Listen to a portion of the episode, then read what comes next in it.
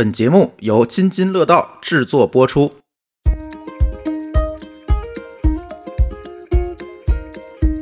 明明那个人马上就要拉上去，突然滑落，哗一下人就掉下去，然后周围人就尖叫，就觉得怎么就这么的恐怖？玻璃栈道就没有国标，虽然遍地开花，但是属于三无，就是无建设标准、无验收依据、无监管主体。我看到更多的是一种无序的、无脑的、完全无理性、无分析的，来自自媒体的这种造神运动。你既然玻璃栈道都能装在这个悬崖之上，你为什么底下不能装个网呢？我告诉你为什么，装了网拍照不好看。那你说三点定位没有装五点定位，也是因为拍照不好看？做点这种网红的宣传，其实也无可厚非。但是如果说把这件事儿做的已经超越了安全的底线，没有这种敬畏之心，为了追求流量不顾一切，就有问题了。甚至有很多这个地方政府啊，会把。打造网红城市这几个字写进政府工作报告，都想靠这个网红来吸引旅游啊、客流量啊，包括未来可能会对人才形成吸引力。但实际上他并没有发现这其中真正的要义是什么。这个时候各种骚操作就出现了，不要再算计我们了，我们也不要再算计别人了。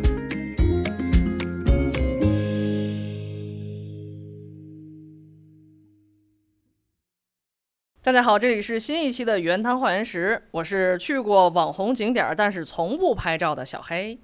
哎呀，我是一看见景点写着“网红”这俩字儿，就先在心里打个折扣的阿福。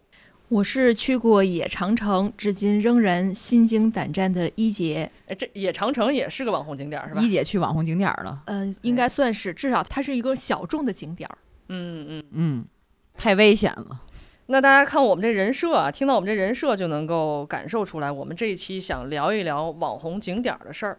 暑期啊刚刚过去，这个好像每年暑期都不是特别的太平，在暑期期间出去旅游好像总得发生点什么事儿。但是今年感觉发生了一系列让我们感觉到恐惧、无力，甚至是愤怒的一些事儿。对，有的是天灾，有的是人祸啊。可能也是大家太期待这个暑期了。憋了好久，终于能趁着暑期出去逛逛，哪怕是只能在国内或周边的一些小景点去玩一玩。但是出的这些事儿，确实让人觉得特别的沉重，好像这些事儿都是一系列的事儿哈，就感觉一档接着一档，接连发生，甚至同一天发生。对你，比如说当时好像应该是同一天发生的吧，就是湖北恩施那个地心谷，有一个男孩从那个玻璃栈道，类似于素质拓展的这种类似的这么一个景点上掉下去了。好在他命保住了。嗯，同一天就在天津的蓟州区就有一个同样这样的网红景点儿，对，也是有一个游客在，就好像景点上面正玩着的过程中特别不舒服，在救援的过程中掉下去了。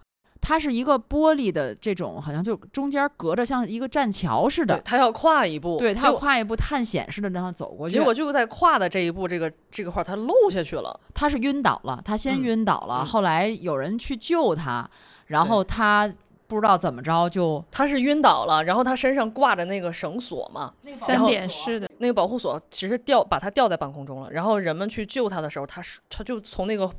保护锁里边就溜出去了，他是倒在那个玻璃板上了，嗯，他其实是倒在那个平面上了，嗯，当时是去救他的时候，可能那个锁他还是固定的不好，嗯，你想他当时失去意识，他没有劲儿了，他完全没有力量了，然后你救他的时候，可能又有一些不当啊，他就掉下去了，嗯。就这个视频那几天真的是在各个平台反复的播放，我就是后来都不敢看了，因为当时他那个视角就是一个普通游客的视角，举着手机在拍，然后明明那个人已经马上就要被援救上去，马上就要拉上去，突然滑落，哗一下人就掉下去，然后周围人就尖叫，哎呦那个场景我真的是历历在目，至今我都是不想去再重复再看那个视频，就是你觉得特别有代入感，对吗？对，特别的恐怖的感觉，而且其实看着好像。就是真的是马上就要救上来了，然后那个景区因为也是在天津嘛，大家也都去过那个周边玩儿，就觉得怎么就这么的恐怖，就一下就就人就没了，生命一下子就消失了。对，而且我上周刚去了这个景点儿啊，是吗？对，它在蓟州区叫一个九山顶的一个景区里面，就所有人到那儿，你都能看见它，呃，远处高的山上有一个玻璃栈道的游览景，一个点儿，然后底下呢就是那个索道的那个位置，同时还有那种溜索的那种，类似于坐在那上面溜索的这样的设施。所有人到了这儿，都围着那个栏杆，然后指着那个景点说：“你看，这就是掉下去人的那个地方。这又成了一种新的网红景点了，是”吧？对，其实它那个景点已经停业了嘛，它已经停业整顿，一直没有再开放。真的哎呀还挺残忍的这个感觉。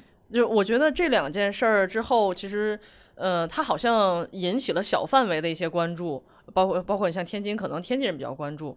然后我觉得有前前一阵儿发生了一个举国关注的一个事儿，就是四川彭州龙槽沟的那个那件事情。洪水的那个对洪水那件事情，嗯就是当时是有一批游客到了这个泄洪区，对吧？嗯，在泄洪区去玩儿，然后不听劝阻，包括现场其实也有一些网啊，然后也有一些之前是有一些管理的措施，包括一些提示警警示牌，甚至当时洪水要来的时候，我们看那个视频，就是有很多人在在在喊，就是赶紧跑，赶紧跑。那那些人还不跑，他们是看到了洪水哗来的时候才开始跑。而且有的人，你看到吗？你就通过那些视频就能看到，当他们看到那个水来的时候，他并没有想我赶紧马上跑到上面去，他可能我先找到一个大石头，我先嗯坐在那上面，也许就把这水就渡过去了。对，没有想到它是这么严重的一个洪水，嗯我我不知道你们是不是很印象很深啊？就这几天，包括这个事件发生以后，只要一有最新的进展来向大家报告这个情况的话，就有一个视频就会被播出来，就是一个父子两个人，嗯父亲抱着儿子坐在那个大石头上，就是那个水真的涨得太快了，直到他们冲走的那一刻。因为我是一个有孩子的人，就我每我看不了这样的视频，就是我觉得真的是太难受了。而且我看评论里面有很多人都在讲，不要再放这样的视频了。嗯，就是也有人会谴责说，这个爸爸你用自己的无知牺牲了自己孩子的生命，也有人就说不要再谴责这个父亲了，嗯他将一生背负上这样的痛。对，我觉得就是那种感觉，就是你可能正是因为有了互联网，你好像觉得离这个当时发生的这件事的那个瞬间特别近，但是你会特别的无力，就谁去抓他一把，或者谁去把他捞出来，就就特别特别无奈。我觉得是现在人们，尤其住在城市里的人们，他对洪水是没有概念的。是，什么是洪水，什么是泄洪区？就是真的这一次视频的一个瞬间，让人突然就发现，真的是这个水火无情，天灾一下来就是一个。普通的人太渺小了，根本无法去抵御。那这个整个的这个过程也是被网友记录下来之后，还是说那句话，就让你觉得这件事儿其实离我们非常近。任何一个人在那种情况下，可能都是没有任何的这个求救或者解救的方式，就眼睁睁的看它就消失了。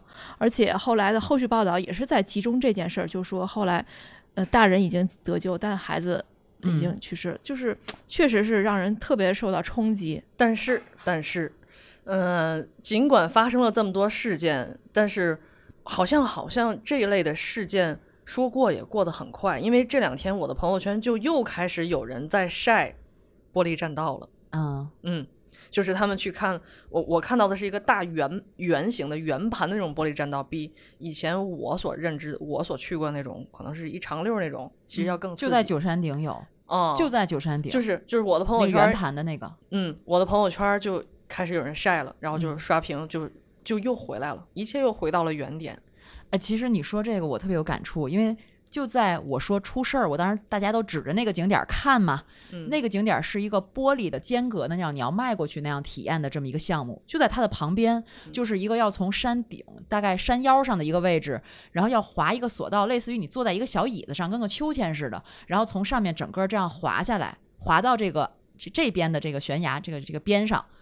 然后我当时就觉得真的有人玩儿，我看到有人玩儿，我当时觉得旁边那个景点儿就出事儿了，他就这么心大的就继续玩这个景点儿吗？我觉得要是我的话，肯定不敢做。哎，我是以为出事儿之后，基本上全国这些景点儿都会关的，合着没有没没有，它只是关了那一个点。就是哪儿出事儿关哪儿，这历来也是啊，套路嘛。头疼医头，脚疼医脚。对，而且我觉得，就是首先啊，就是他如果出事儿的这个地方，他首先他该关，因为你已经出事儿，说明有漏洞了，你要先去解决这个漏洞的问题。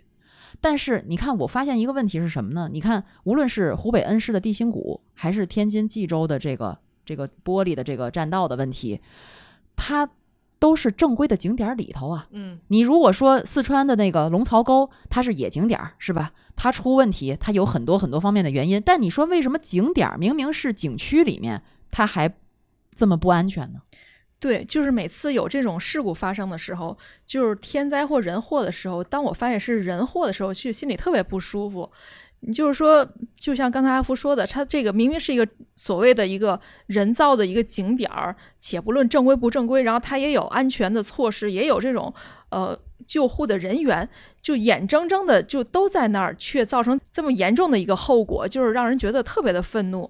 包括我前一阵儿看那个《玉龙雪山》，说是呃因为这个雷劈造成这个照婚纱照的新郎新娘，新娘是受伤，新郎是当时就去世了。嗯我一开始觉得他不就是个天灾吗？，对一开始咱意外吗咱咱讨论过这个事儿，对我觉得意外。就很遗憾。但是当我今天看视频的时候，有一个摄影师分析说，这种叫呃雷击的这种天灾发生之前，都是会有预兆的。比如说，这个在这个平原地区的人们，他这个头发会因为静电竖起来。哦，那如果有经验的摄影师或者有经验的导游看到之后，一定会提前把人们都疏导到安全地方，比如说，呃，进入这个一个车辆里，因为它的这个轮胎是可以绝缘的。嗯那当时如果做了这些事情的话，就不会发生这么明明是一个很高兴大喜的日子，结果还去世的这么一个惨重的一个事故。所以听完这个，我就觉得，就从这种无力啊、悲哀，真的就到了这种愤怒了。对，而且出了这个事儿之后，大家发现了，哎，你把人高高的悬在空中，三点定位，甚至有一个那恩师那个小小男孩儿，不是后来掉下去了吗？嗯就直接好像勒在胳肢窝底下，嗯，就是肩膀底下，在胳肢窝这儿勒了一个绳子。他当他如果比如说没有力量或者失去意识的时候，他根本就不可能都在那个安全带里面。我觉得是这样。其实像咱们也去过，刚刚你们也说过，嗯，包括我之前也去过一些玻璃栈道，什么白石山啊之类，包括我也玩过一些丛林飞跃什么。我从游客的角度来讲，我是觉得我我来到你这个景区了，我进来了，我就是安全的。嗯，我感觉我是把我的一切都交给你了，我就是想踏踏实实的在这儿里享受刺激。但是没有想到，我不会想到，就是说，你身为景区来讲，你身为一个政府监管的景区来讲，你无法保障我的安全，我是不会想到这些的。所以这一点，就是当我们后来得知，像这种呃玻璃栈道也好像这种特种设备也好，它实际上是完全没有国标的时候，这个时候真的是让人不寒而栗。嗯，玻璃栈道就没有国标。对，我还查了一下，其实前几年，呃，有过地方的标准和团体的标准，但其实这些标准出台的背景呢，确实就是说，呃，在国内的这些行业，呃，大大小小的玻璃栈道是虽然遍地开花，但是在这个监管和这个建设方面属于三无，就是无建设标准、无验收依据、无监管主体，就其实还挺可怕的。而且你知道吗？就是你比如说咱们仨开一景点儿，然后咱要想安个玻璃栈道或者安个高空项目，在淘宝上就能搜到，啊，是吗？人家管安装。而且这些钢化玻璃它都是有自爆率的。嗯，我觉得在那么高空的地方，万一某一块儿你走上去，它就自爆了，那就跟着那块玻璃一块儿掉下去了。我想想，还真是挺可怕的一件事情。我觉得这个事儿就是一个是刚刚刚我们说到的这种，呃，就是这些设施设备没有给我们安全感，让人觉得愤怒。我觉得另外一个让我让我个人觉得很愤怒的就是，就是这种媒介的造神运动。嗯其实媒介的造神运动，从我们咱们这个专业角度来讲，呃，历史上有媒介的时候就开始有了，有不同各各种各样的造神运动。但是以前的造神运动其实主要是来自于主流媒体。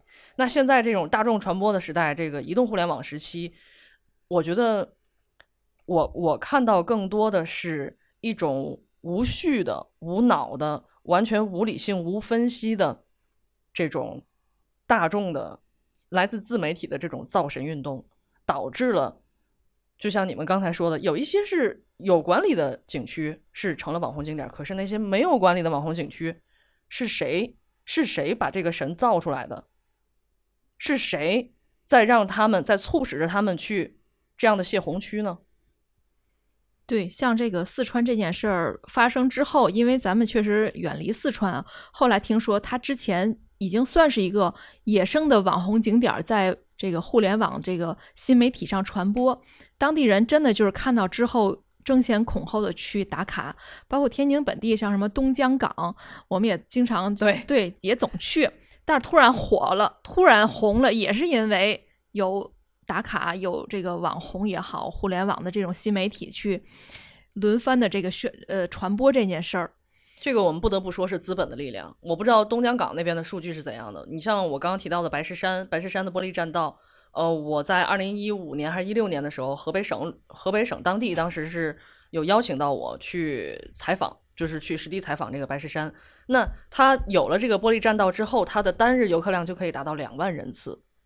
那原来他可能达不到，然后他的月收入可能就达到达到几十万、一百多万，原来他达不到。所以说到底，这种网红景点它还是资本的力量，对吧？就是大家都是想赚钱，才会有了这样的一个造神的运动。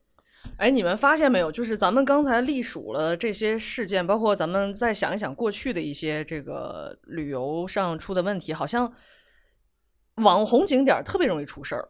嗯，这这个这个，你们有想过为什么吗？呃，我觉得首先这个大家其实都有这种追求刺激的本性，就是人类这个从内心他就想，哎，安稳的同时哎有点刺激好玩的一些事儿。嗯比如说我吧，我之前就去过那个北京怀柔的野长城，其实也是好多年前啊，叫箭扣长城。当时就是几个朋友，哎，聊一聊说那儿特别好，好多驴友去什么什么的，哎，傻了吧唧就去了。傻了吧唧。对，到了之后啊，首先这个真的景色非常好，因为它首先去的人少，嗯，没有多少人知道。其次，它是真的非常险峻，我也看了一下，它是这个明长城中最著名的险段之一。就是它有多险呢？就是比如说从一个烽火台在山顶上烽火台到下一个这个呃凹处的这个烽火台中间的楼梯，基本上全是碎石头。哦就都已经损坏的不行了，就被风化什么的，嗯没有人去修。我觉得这还好一点儿，但有的它已经完全被磨成一块平整的、非常光滑的大石头了。嗯，所以上山还好，但下的时候就是出溜下来的。真的出溜，嗯而且它很陡，很有可能滑到山底下去真的是。因为当时我们是有男有女一块儿去的，基本上是男生就是互相搀扶着女生才能下去。哦我现在想那个画面，我都会心里就打颤那种真的是。但是现在那去那儿的人多了吗？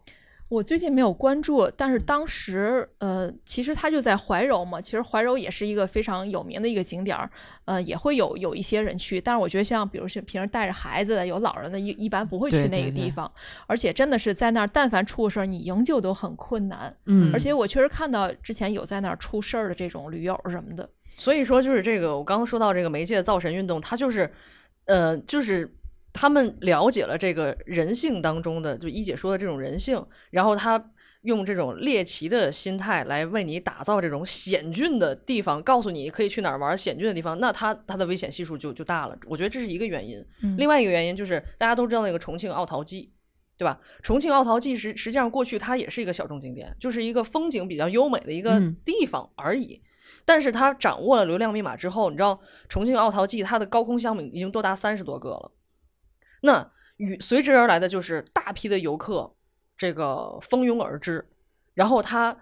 呃，首先它的高空项目多，它出事几率就高。就奥陶纪出了很多很多回事儿了，其实。然后另外就是，我觉得这种传统的老牌的景区景点儿，它的服务配套根本就跟不上，它是跟不上的。你再怎么政府监督来讲，你再怎么提升它这个这个这个这个管理能力来讲，它跟不上，跟不上就容易出问题。配套出跟不上，它就容易出问题。是啊，我觉得就是你看，像我们平时去游乐场，那游乐场那些设施，你坐着你觉得危险吗？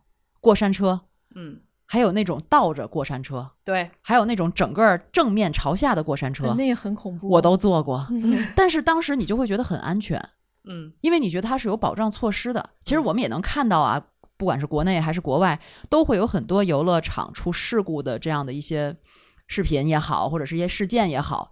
但是大部分好像在国内的很少有人员伤亡，嗯因为基本上有时候那个过山车它倒着停在半空了，它比如采取一些方式还能把人能接下来。就是我看那个印度的那个大摆锤，嗯，那是真的大摆锤在空中它就断了，哦，那个太吓人了。一个大锤砸下来，从那之后，我再也不敢做大摆锤了。但是你你你会觉得这个设施还是要安全一些，对吧？它不会出现直接的这种致命事故。所以我觉得，即使是我们说的这些网红景点的这些网红设施也好，你可以风险很高，但是我觉得你人为可以做到的，就是要把它这个风险或者是危险系数降到最低，对不对？那你说那些出了问题那个玻璃栈道，那底下你既然玻璃栈道都能装在这个悬崖之上，你为什么底下不能装个网呢？我告诉你为什么，装了网拍照不好看，嗯就这个原因。又回到了网红两字。，对，所以网红景点它为什么要打造成网红景点？它 目的是为了拍照。那你说，那三点定位没有装五点定位，也是因为拍照不好看？嗯，这个倒是。其实就是他考虑的更多的可能就是怎么拍照好看，嗯或者这景点怎么吸引人来。对，我的安全，我想，哎，我拴上点就得了，嗯，并没有把它充分作为他们要考虑的因素之一。对，这才是容易出事儿的问题的一个，我觉得一个表现，一个一个原因。说回来了，就是这个网红景点，刚才一上来阿福也说了，就是好像我觉得现在大家有有一部分人已经开始这样，就是我们一看到网红这两个字就感觉有滤镜，就是我得细琢磨一下这个事儿。其实我觉得先拉回一点儿，就是这个网红景点儿行程也好，或者说大家嗯爱拍照也好，其实也是挺正常的。你比如说我之前，嗯，咱们去正规的景点儿，大家也爱拍照，对，也爱对吧其实旅游拍照这个事儿是是自古以来的，是吧？对，对呀包括那个有影视剧在那儿拍完片儿，像海南也好，或者重庆啊哪儿拍完片儿之后再去旅游，你就更会去看一看、关注关注、多溜一溜。我觉得这也挺正常的。呃你们以前旅游的时候拍照吗？就说咱以前拿傻瓜相机的时候，其实也拍照，对吗？拍呀，还必须得带着景点名儿的那个地方拍，你们一个大石头写个红字儿，叉叉叉。你们也这样对吗？对呀，我觉得那个，尤其在海边儿，是那个照相机掉到海里是必备项目。哦，不是，我妈是 就我我小时候你又我扣你妈！我妈特别爱旅游，你知道吗？然后他带着我就一定要参加那种一天逛六五六个景点那种旅游那种旅游团 他，觉得特别专。然后去了以后啊，一定要让我和各种门儿和字儿合影。就是那个什么十天欧洲十五国那种的，什么呀，蓬莱什么 两日新游，马泰。然后那个景特别大，人儿特小。对，然后就就就就一定要背着紫色的包，穿着红色的裙儿那种。然后我就问我妈，我说为什么要拍照？而且大家都要排队拍，哦，对对对然后背景，还好多人。我妈说，证明你来过呀。我的相册里现在全是各种门儿和字儿啊，我告诉你，全是牌子。但是你就想不起来你去过。不是用照片证明你确实去过。对，然后我觉得后来，嗯，好像慢慢的就呃变味儿了，有一点。对我觉得慢慢变味儿的时候，在我们上大学的时候，那时候你们用那个人人网、校内网吗？用啊，我觉得那个时候就开始流行这种，嗯，就是网红式拍照法了。就是一定要营造氛围感。你们记不记得那会儿有一堆人卧轨式拍照，呃，就就是在铁轨上嗯听嗯铁轨的声音啊，什么什么的，嗯那会儿特别流行，对吗？还有那种站在悬崖的那个边儿上，嗯你，知道吗？就是古就中外都流行那种嘛，就站在那个悬崖边上拍出来一个好像你特别，就你马上再迈一步就要掉下去的那种。哎，你们就拍过这种卧轨式这种照照片吗？我拍过悬崖边儿上的，哎，就这种就听铁轨这个，我特别不理解，一定要把脸 贴在那个轨道上。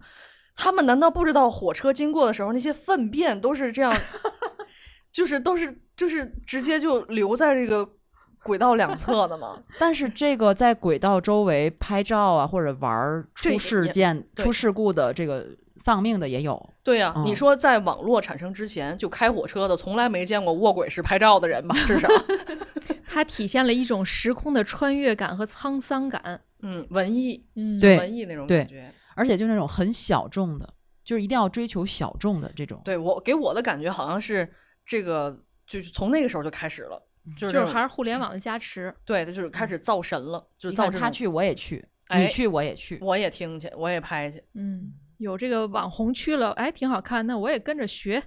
嗯然后慢慢这个事儿就被商家发现了，就成一种营销手段。所以到后来短视频平台兴起了以后，因为那时候还是照片嘛，短视频平台兴起了以后，现在可就是模式可就多了。无边泳池，哎夕阳西下，哎，你知道这个无边泳池啊？我就是我出门儿就就旅游住民宿什么的，我不太愿意住那种网红民宿，因为拍照的人太多，他会嗯打搅你的生活。嗯，然后去年我我去厦门的时候，专门找了一家没什么人的这个民宿，还挺高级的。然后去了以后，发现民宿小哥老板正在打造无边泳池，所以没人，他正在施工，你知道吗？然后那个那个泳池，我是看着他在那施工，然后他就给我讲将来我这儿是什么什么样。那个泳池啊，你说有多无边？我觉得它跟我的卧室差不多大，啊，跟卧室差不多大。然后上面放一个黄色的大鸭子，我到现在都有他的微信，拍出来大吧？拍出来大。嗯，然后其实它是在二楼的一个露台，你在那里边儿，你说你扎个猛的下去，头就能顶到对过儿了。穿过去了。所以你说一开始的时候，比如说像我记得最早啊，咱们开始自助游，那个时候两千年初，那时候比较流行自助游，都是去一些小众景点儿。那时候你还可能还在论坛上去看别人去怎么玩儿，那个游记是怎么发的。后来就有了像马蜂窝呀、去哪儿啊什么这种，你可以看一些攻略。但是到现在，因为大家都开始玩社交媒体了。全在什么抖音啊、小红书上拍我去的这些小众景点是什么，我去的这些景点是什么样的，慢慢把它打造成网红景点。你发现了吗？你想追求的那个小众，忽然它不小众了，你一去还是得排队去拍那个网红的效果。反而小众变成了大众。是，这些网红景点实际上是从网上来，它是从网上来的，然后照着网上的样子打造，再到网上去，所以它是个流量的加持，流量的翻倍，流量加流量，而且最后都变成一个样子了，嗯，变成最后变成了一个样子。真的变成一个样子。那为什么你看出事儿的全是那个玻璃？我说那个玻璃隔断的那种吊起来要探险的那样方式的一个旅游景点，都是那样的项目。我觉得这个流量的背后啊，它还有人性在里边儿，就是一种虚荣。嗯，你看啊，你像咱仨都不是怎么 不是怎么爱爱自拍的人，对吧，说明咱怎不能说咱仨就不虚荣啊？咱仨不上镜，但是你知道，丑。也还好啦。就是就是我身边就是咱们共同认识的一个朋友，嗯、我觉得他是一个典型的例子。嗯我不知我我我不不应该是批判人家虚荣吗？但是我想批判一下，你知道他怎么虚伪？他怎么旅游吗？嗯他在每周五晚上，就是还没有疫情的时候，每周五晚上必走，就找一个国内的城市。而且你知道，他过去能出国的时候，他去日本、韩国也有过。每周五晚上飞，从天津飞走，然后周日再回来。你说这么两天他能玩什么？我是从她的前男友那儿得知的这个消息，你好八卦哟！不是她前男友跟我主动说的，哎呀，就是他去了就是拍照，就是 to do list，我要到哪儿去拍，拍完以后拍完照，然后就回酒店睡觉。打勾，啪啪啪，对对对，修图，然后修图，回酒店就开始修图。回来路上朋友圈一发，这事儿完成了。这城市我来过，图什么呀？跟我妈差不多，我觉得。我觉得咱妈还注重体验。不是不是，后面还有呢。当他发了朋友圈，会有一众朋友给他点赞，夸他漂亮，然后呢，就完成了这个闭环，是吗？开心，但是就说这成本有点高吧，是呢，不差钱儿。飞到日本、韩国去，然后就就拍这些照片儿。其实像他这样的人大有人在，嗯，其实大有人在。其实这就是他早期那时候他还没成网红，可能网红也就是靠这个获得流量来获得收益。对，而且现在我觉得越来越模式化，好多这个视频啊、照片拍的都是类似的，都长一样，对，对然后小尖脸儿、大眼睛，然后蓝蓝的天，什么日系风，什么港风复古，你该调你的饱和度到底调到五十几？好多教你的那个视频，对，然后包括你怎么拍照拍的会更好看。我就说这些东西一定要去别的城市、去别的景点儿或者去网红景点儿才能拍出来吗？我说那对啊，那个现在其实包括本地，你比如说我采访什么商家什么的，基本上每次有活动都要提，我们打造了一个网红的点儿，对对对对对，哎，然后吸引大家，尤其是年轻小姑娘去拍照打卡、发朋友圈、发小红书，嗯，也形成一个闭环，再吸引更多人去。对，哎，对你说到这个，我想起来，我前两天在大众点评上就点外卖，嗯，然后忽然看到了一个特别漂亮的照片，一下子就冲击到我的眼睛了。我点进去看，哎呀，这还是天津的一个景点儿，叫长芦盐场。为什么我说我是一个看到网红两个字就先打个折扣呢？这个景点儿但凡拍出来，我觉得得先打个六折。它其实就是一个这个呃工业游的这么一个景点儿吧，类似于它自己里面可能有一些呃设施啊，有一些体验啊，可能再喝个什么盐汽水一类的。哎呀，我开始看到这个照片的时候是一个短视频，我觉得哇塞，这不就是茶卡盐湖吗？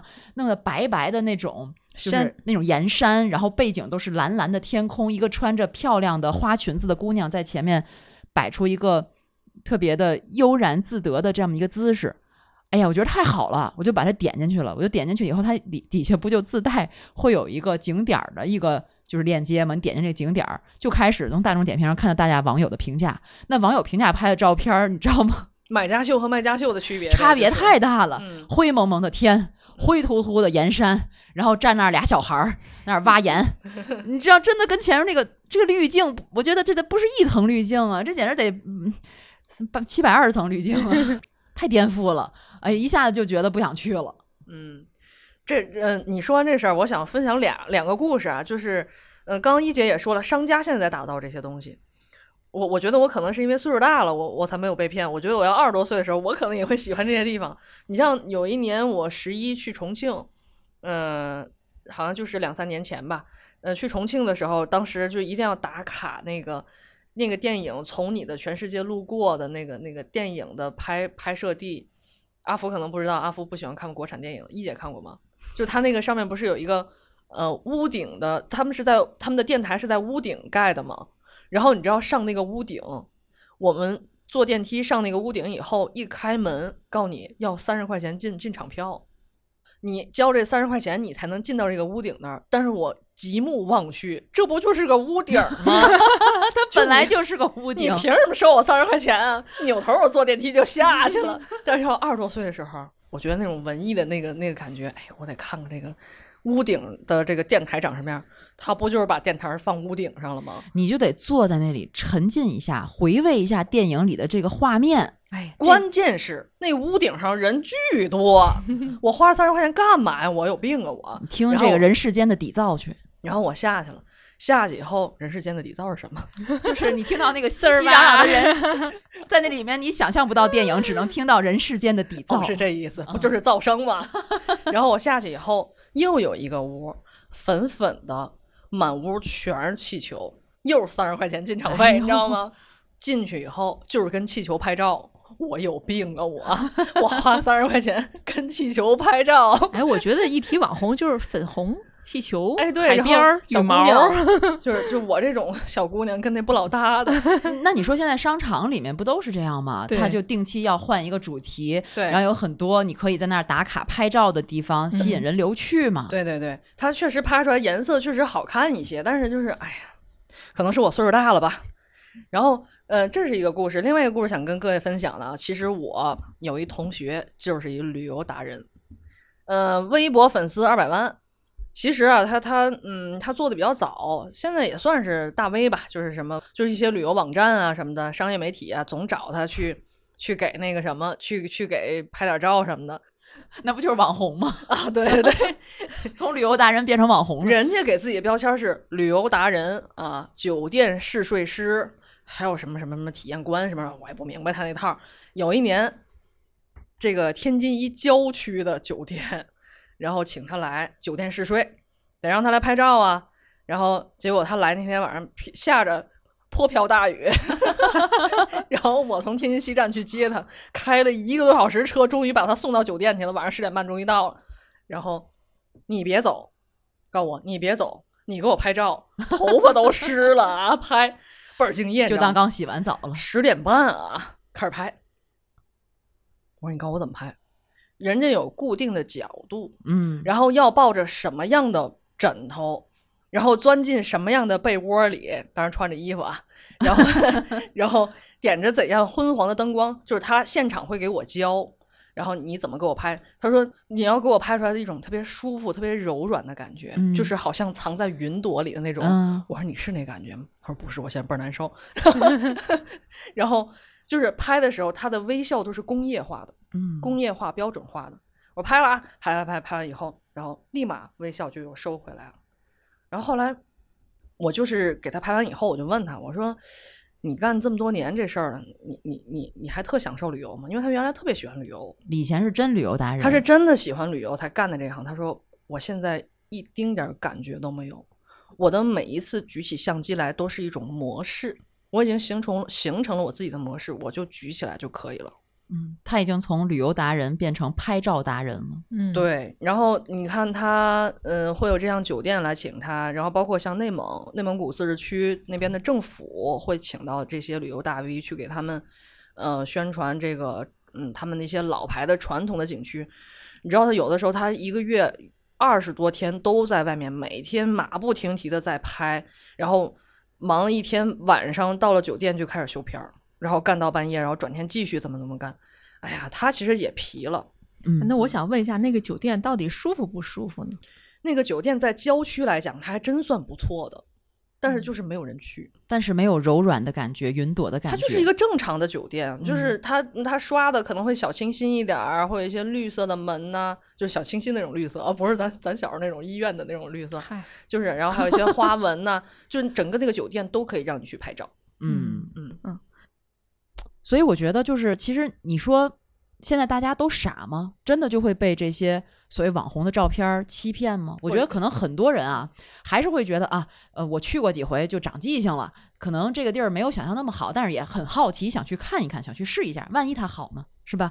但是呢，我觉得真的是现在这些网红景点儿滤镜太厚了。嗯，太厚了，就好像有点儿跟那个皇帝的新衣一样，就大家都知道他是网红，可能我们要对他这个滤镜打折扣，但是大家又好像都不愿意去承认他真的就不好。就跟这个有一个心理的一个故事，就是，呃，比如说这个大家都在那儿排队看一部电影，但其实这部电影并不好看。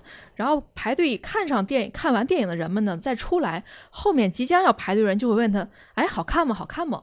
然后这个人的心里当时就想，其实他是觉得不好看，但是为了觉得我已经看了，那你为什么不能花这时间花这冤枉钱？就会跟他说：“好看呀，挺好看的，接着排队看吧。”就行了，哦形成这么一种心理。哦，他不会去否认自己。就是不愿对不愿意去否认自己，这不就之前不是说有那个年轻小伙子，国外的年轻小伙子披上一个大麻袋或者一个大布条在身上一披，然后就去时装周那儿摆 pose 了，然后这摄影师们就蜂拥而至，对他左拍右拍，然后觉得他是真的时尚先锋、时尚达人那种。其实他当时就拍这个短视频，就要讽刺这种大众的这种从众心哦理，对大众这种跟风啊、从众啊，根本没有自己的一个判断。所以这个时候就需要如我一般的智者的出现，来告诉大伙儿这事儿该怎么办。快说快说，哇，你知道我怎么办吗？啊我反搜，就看看那个差评。对我就专门搜差评，就是您可能你搜到，比如说这个长路盐场，就说这长路盐场啊，要是要是搁我搜的话，你一开始搜长芦盐场，它肯定出现的大部分都是好评，嗯嗯，然后我我会搜长芦盐场的缺点，搜这种关键词，你会发现又一大片。然后当然，你也你也要带着有色眼镜去看哦。就是这些说他有缺点的人，他可能也有他自己的一些目的。这个时候就要你靠你自己去判断了，包括他的差评率是多少啊什么的，这个大家都有淘宝购物的经验，对吧？嗯，其实是类似的，我会这样干。哎，你这么说长路盐场，我想起来，当时有人评价就说他进门票需要二十块钱，但是他里面进去之后，他这二十块钱都给你换成了代金券儿，他这门票是给你的是代金券儿，你完全可以在里面再消费。买盐是吗？买盐啊，买买20盐汽水，还有盐汽水，哦盐汽水。然后盐汽水好像是赠送的，还赠送盐汽水，还给你那个代金券，所以大家觉得虽然可能拍出来就看出来这个这个现场的这个这个景点儿没有那么漂亮吧，但是至少也不亏，是吧？还买点盐回去。归根到底还是为了带货呀。还是安抚了一下。对对对对，对，像阿福说的这个，买点盐也好，带点货也好，或者说像小黑说的被照片骗去，然后又拍了照片再去说跟别人说多好看多好看，我觉得还好吧。比如说像这个天津的这种郊区的酒店，为了引流，为了给自己生意多带点客流量，呃，做点这种网红的宣传，其实也无可无可厚非。从市场经济角度来讲，是一个很正常的行为。但是如果说把这件事儿做的已经超越了安全的底线，不顾这个客人，不顾这个呃人们的这种生命的安全，没有这种敬畏之心，为了追求流量不顾一切，我觉得这件事儿就有问题了。对呀、你损失点小钱，他大不了就是买点盐回去，是吧？你说你要去一个景点玩儿，你把命都搭上了，我觉得这个可就严重了。嗯，所以说这个时候也就需要政府出现了。当这个市场的手无法去调节这件事儿的时候，就需要政府的手给他兜底了。那这个监管这个责任到底是怎么来担，谁来负呢？嗯，其实你看啊，最近这个八月份，因为暑期出了很多事儿吧，我看文旅部在八月二号的时候也出了一个文件，当时就提出要加强景区的安全管理，里面分了好多条儿，我仔细，反正就是挺书面语的吧，我大概其看了看，还是说要比如加强巡查呀，加强督导啊，加强检查呀。那你说这个不就跟电梯一样吗？这些没有意义，我觉得没有意义。这些这种文件，它都属于特种设备，嗯嗯特种设备还是在市场监管部门嘛。嗯当然，这还是说景点里面的这些设施啊。你要说那个野景点儿那个，它就不属于这个监管范畴了。嗯，你甭管什么属于不属于，我觉得发文件是很苍白的。首嗯先，哎，就当是亡羊补牢了吧。但嗯是你看，像这个四川这个洪水，它其实都不算景点儿。那他出了事儿，到底谁去负责这个事儿呢？你看这个事儿，咱们可以讨论讨论啊。你说政府没有管吗？政府之前是管了的，对他在那儿是有是有护栏，是有网子，甚至还有提示的，他管了。被人豁出了一个口儿嘛。对，他是被人为豁出来的一个口儿。对，包括这件事儿出出现之后，我看短视频上评论，有人就说。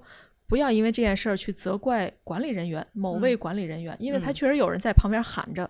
但是，但是这嗯件事儿出现，他难道政府一点儿责任都没有吗？就是说，政府难道就没有纵容吗？你比如说像我刚才说的，当年去这个北京怀柔的箭扣长城，当时我就很惊讶，因为之前去的全都是呃买门票进的景点儿，嗯，但是去这个景点儿的时候，当时是我记得有一个小桌子在这个入口处，上面有一个呃表格儿，就说有一个所谓的大爷一个管理人员，也没有穿着制服什么的，就说你们填个这个吧。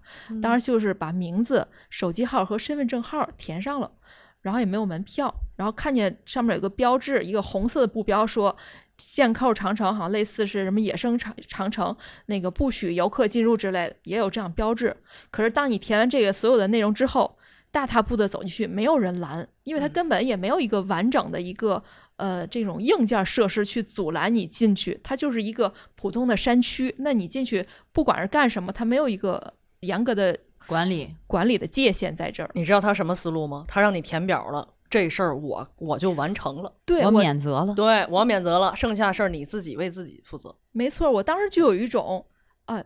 你可填好了，剩下你自己管了，别的事儿我可不管了，就是这种感觉。但其实是是有一些心惊胆战的。其实这个一姐刚刚说到这个四川的这个事儿，我觉得啊，就是咱说回来，我觉我认为政府管了，他前期是确实是管了，但是后来阿富也说了，是被人豁开了一个口儿。可是一姐，我们前期在讨论的时候，一姐说，那后期就没有人管吗？那那个豁开口就不能把它修好吗？我是想说什么呢？这个什么观点呢？我觉得就是我们不要把政府的能力想的这么强，尤其像这种三四线小城市，完全可以说一线城市它可能都都做不到。就是政府的这种管理能力，它做不到，它没有这么强的管理能力。你想，一个处室，一个单位，可能就三四个编，那他招招得起，招不起合同工还放一边呢。这三四个人，你说他就把这么大一个这个管起来了，我不相信。我再给大家举一个例子，就是在二零二零年的时候，央视有一个记者，就是他曾经探访了三幺五国道。三幺五国道，咱们也都知道，它也是一个网红景点儿，就是因为这个高低地势的这种这种道路，也是有好多人去坐在马路中间，车来车往的，他坐在马路中间，他去拍照，当地也想管。然后当时记者就有一个这个央视记者就有一个实时的记录，就是交通警察去了以后，所有人都不见了，车也不停了，也没人敢坐在马路中间了。交警一撤，这帮人就又坐回去了。这就是说到了人盯人，管用吗？管不管也盯不过来呀。对呀、而且这件事情，我觉得啊，就是其实提示还是到位，而且当天好像是有这个预警的，就公就是说那些村村里的干部啊什么的，县里的干部马上就去这个岸边，已经其实去喊了。嗯，当时去喊的时候，依然有人不听，这就是人的侥幸心态，真是是游客这种侥幸心态。你光靠人盯人，那都是网子豁开口，你不可能二十四小时那儿放一个人盯着吧？但是我还是觉得，就是说，如果说豁开口进去一两个人从那儿侥幸心理去玩儿，那嗯这件事儿政府肯定是管不住的。无论是任何角度，要都能管住，还要监狱干什么？嗯，但是那个景点儿是已经有一段时间是大批的游客去那儿玩儿，对，这件事儿，那政府难道就真的不知道吗？真的管不了吗？没错，就是我我我他们也存有侥幸心理。我认可一姐的这个观点，就是说他他监管确实不到位，但是我我我也坚持我的观点，就是他没有能力。我想进一步说的就是说，政府既然没有能力，就不要再打造 网红城市，就你你知道，我我现在越来越多的发现，就很多甚至有很多这个地方政府啊，会把打造网红城市这几个字写进政府工作报告，写进他们的红头文件里面。对啊，因为之前有很多所谓成功案例，像这个重庆、像西安，多年前打造这种网红城市，真的是吸引了大批人，游客也好，年轻人也好，呼呼的往那儿去。像这个西安的这个大唐不夜城，包括重重庆的洪崖洞，呃，真的我即使没有去，我都是已经。非常熟了这些词，就感觉 逃不开，就跟那些五 A 景点儿一样，都在你脑子里烙印上了。我给你，我给你讲啊，我给你讲啊，就是 这个重庆、西安这种，其实不是政府作为，他们不是自己主动要打造成网红城市，是市场把他们推向了网红城市。嗯，我我想说，刚这个一姐说什么洪崖洞啊，什么什么的，我去重庆重庆旅游的时候，竟然都没有去成。嗯，因为他们都成了网红景点，人太多了。我一打开地图，全是酱紫色的。但你肯定会查了，对吧？对，我会查。但是，呃，前期有一个这个重庆台的一个记者，那个姐姐曾经语重心长的跟我说：“你去重庆旅游，一定不要去洪崖洞，一定不要去解放碑，一定要不去，不要去看那个穿楼的轻轨。”那还看什么？我说为什么？他说他当时就跟我说，那些网红的东西，你去了以后，你你会发现你什么都没有看到，你会失落的。对你，他说那个东西对于我们来说，解放碑它就是一个碑，它就是立在那里而已，你拍照也拍不到什么。洪崖洞就是一片灯。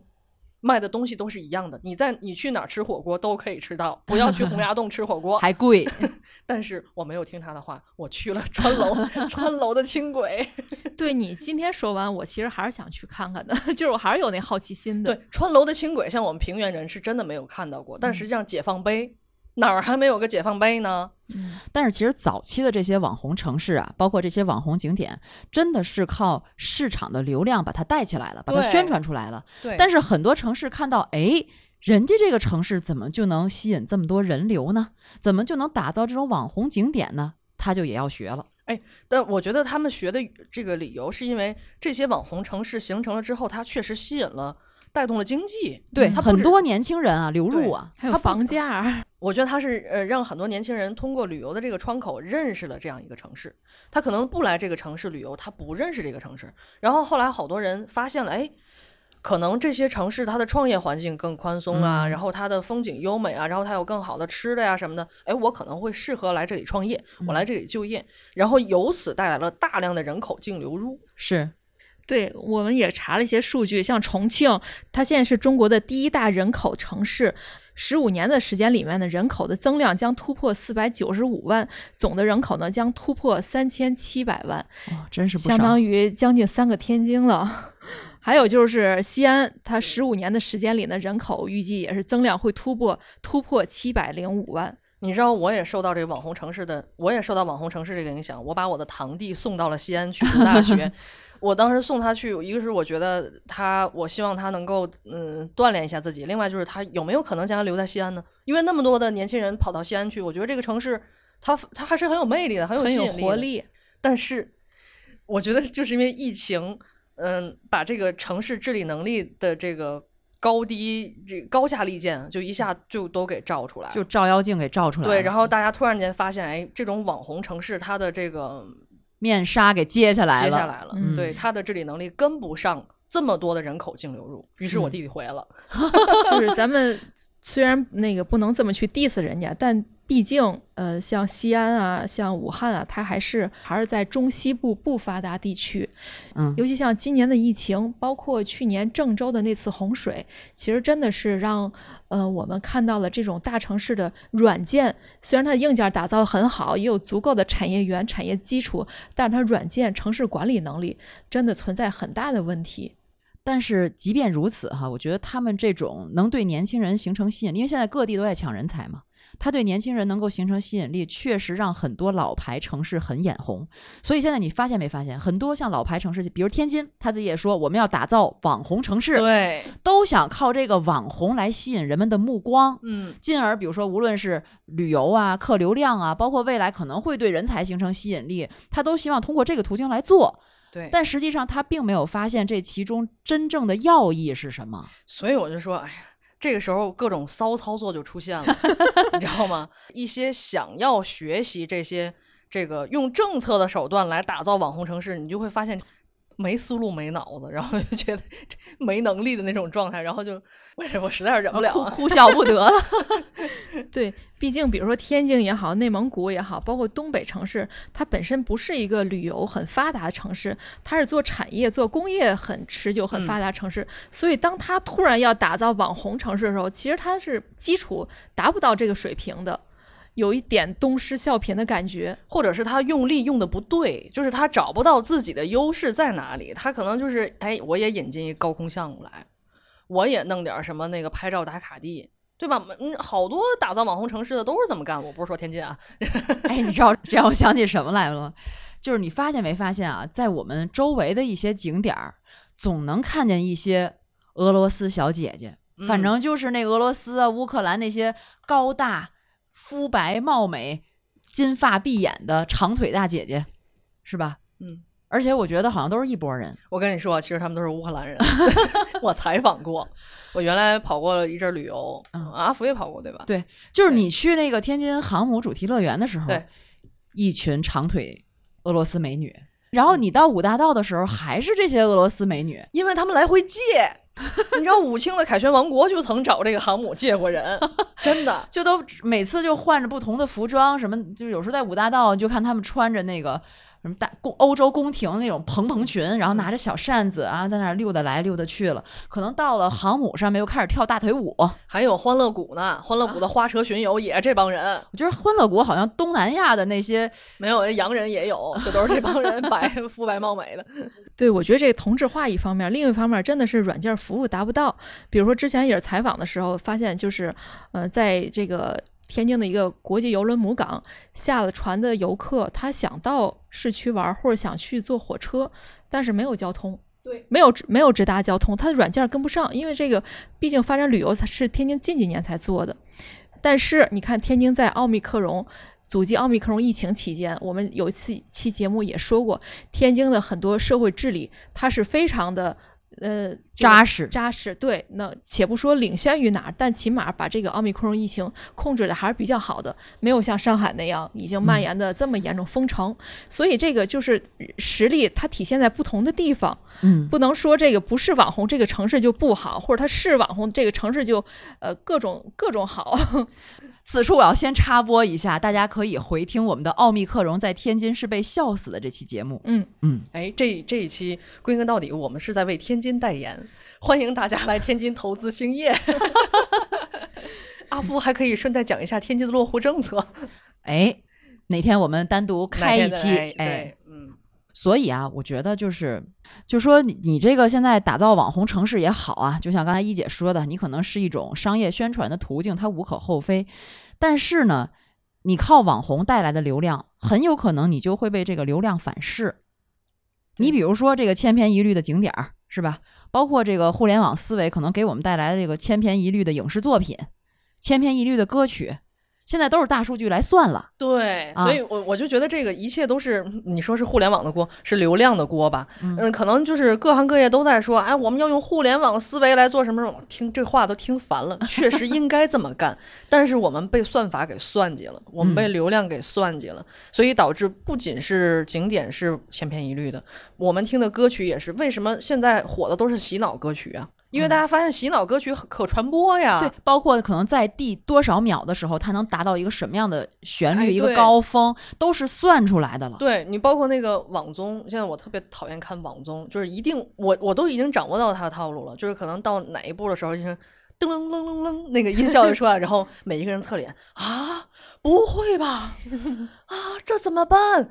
我就想把它关掉，你知道吗？就是它是算好了，就是就像你说的，可能在多少分钟的时候，一定要有这样一个悬疑出现。对啊，包括影视剧，你看像网飞、迪迪士尼，他们拍了很多剧，包括咱们国内的这些呃影视平台，就像什么搜优酷啊、爱奇艺等等，他们那些自制剧其实都是有算法在里面的。还有那些网剧啊什么的，网剧都是有算法在里面的。虽然好像很符合我们的胃口，但是你又觉得是不是这样就？往往走入一个死胡同了，就我们都被算计了。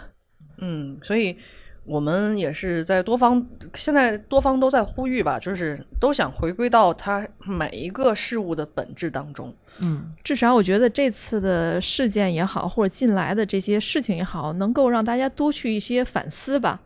嗯，就是就是是我就觉得算的多了以后，是不是少了点惊喜？我觉得就是不要再算计我们了，我们也不要再算计别人了，包括我们做播客也好，就是不要 真诚一点对，我们就是用最真诚的心去干每一件事情。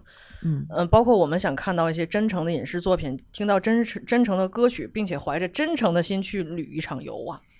对，哎呀，说到旅游，我好想休年假呀。对我我们呃也该休年假了。嗯，所以到底什么是旅行的？唱唱哎，唱你这走调了，太太 来来，你唱你唱，我也忘了。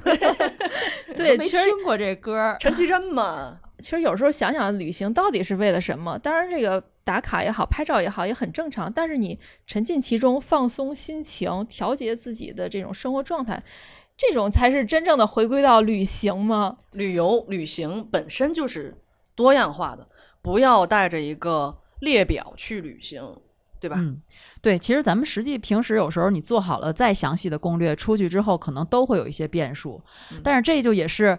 可能你再算好你自己的这个攻略，你都不如在旅途中这些突发的这些情况或者突发的这个景点给你带来的惊喜，这个惊喜会让你记忆犹深。当然了，安全也是第一的。希望嗯从游客也好，还是呃景区的管理部门也好，还是政府角度也好，真的要把安全放在第一位的。对，就是大家都走点心吧。对，真的是内心的满足，这种愉悦、这种幸福的感觉，可能才是真正旅游的意义。行了，咱们赶紧跟朱老板递那个年假条去吧。对，我们要开始计划行程了。好，那这一期的原汤化原食就到这里，大家可以在各大音频平台搜索“原汤化原石”，话是说话的话。哎，如果我不知道对于我们今天这个话题哈，你有没有跟我们不同的观点，或者是你是怎么来思考的，都欢迎你加我们的听友群，可以在我们的 show notes 里面寻找二维码，扫码进入听友群，跟我们一起来互动。好，那我们这期节目就是这样，一首一姐带来的《旅行的意义》来结束这期节目。噔噔噔噔噔，不对，走调了。感谢您收听本期节目。本期播客节目由津津乐道制作播出。你也可以在我们的官网 d a o 点 f m 找到我们的更多内容作品。如果您喜欢我们的节目，欢迎在微信、微博、朋友圈等社交媒体转发分享。您的分享对我们而言十分重要。如果您希望与我们互动，可以关注我们的微信公众号“津津乐道播客”，天津的津，欢乐的乐，道路的道。在关注后按提示操作，即可加入我们的听友社群。